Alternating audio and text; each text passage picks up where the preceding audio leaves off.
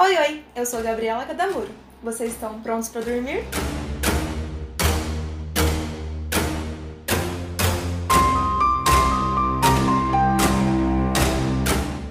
O projeto Crimes para Dormir tem a intenção de contar histórias de assassinatos investigativos brasileiros com foco no jornalismo. É possível que mais pra frente eu pegue alguns casos estrangeiros, mas o objetivo é dar destaque para os casos brasileiros. De onde surgiu a ideia? Eu sou formada em jornalismo e eu sempre fui apaixonada por histórias que contavam casos de investigação criminal. Meu pai e a mulher dele, a esposa dele, são policiais militares, então eu sempre cresci nesse meio. A partir daí, no meu terceiro ano de faculdade, eu precisava pensar no meu projeto de TCC.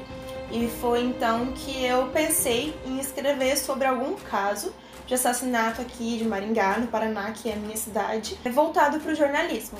Eu tinha alguns casos em mente, mas junto com a minha orientadora, eu escolhi o caso do maníaco da torre.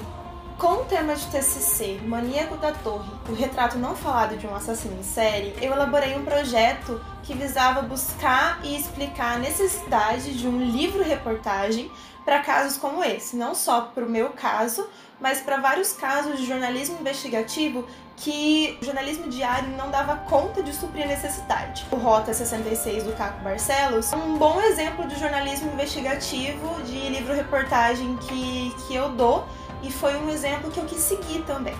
Bom, eu fui a primeira pessoa aqui em Maringá a retratar o caso do maníaco da torre, mas eu não escrevi meu livro. Infelizmente, ainda não escrevi meu livro. E como eu não dei continuidade para o meu livro, eu decidi criar o Crimes para Dormir, que tem foco no IGTV e também no Spotify como podcast.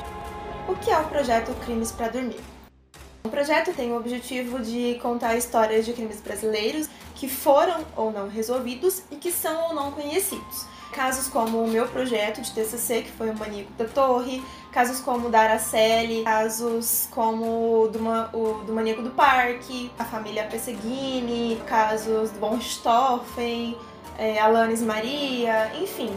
É importante eu frisar aqui que eu não quero dar minha opinião sobre esses casos, eu não quero falar o que eu acho deles, muito pelo contrário. Tudo que eu falar aqui vai ser com base em dados, em pesquisa e também no jornalismo investigativo. Por último, eu peço que se você não tem estômago, se você não gosta de ouvir, de ver, de saber qualquer coisa sobre assassinatos, serial killer, sobre casos assim, não assista. Apesar de não mostrar é, corpos e fotos mais ruins, vamos dizer assim, eu vou comentar sobre eles, então isso pode ser um pouco desconfortável para quem está ouvindo e assistindo. Eu não quero que você se sinta mal com isso. Meu objetivo não é esse.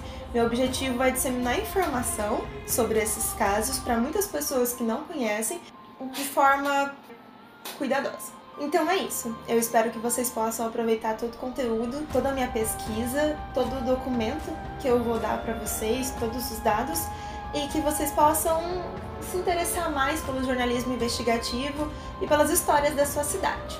Se você tem alguma história, não esquece que você pode mandar para mim. Eu investigo, eu conto a história da sua cidade e região e também te dou os créditos. E se você gostou, me segue aí, curte o vídeo, compartilha com quem você acha que também vai gostar. Beleza? Obrigada por assistir. Bons sonhos e até o próximo episódio.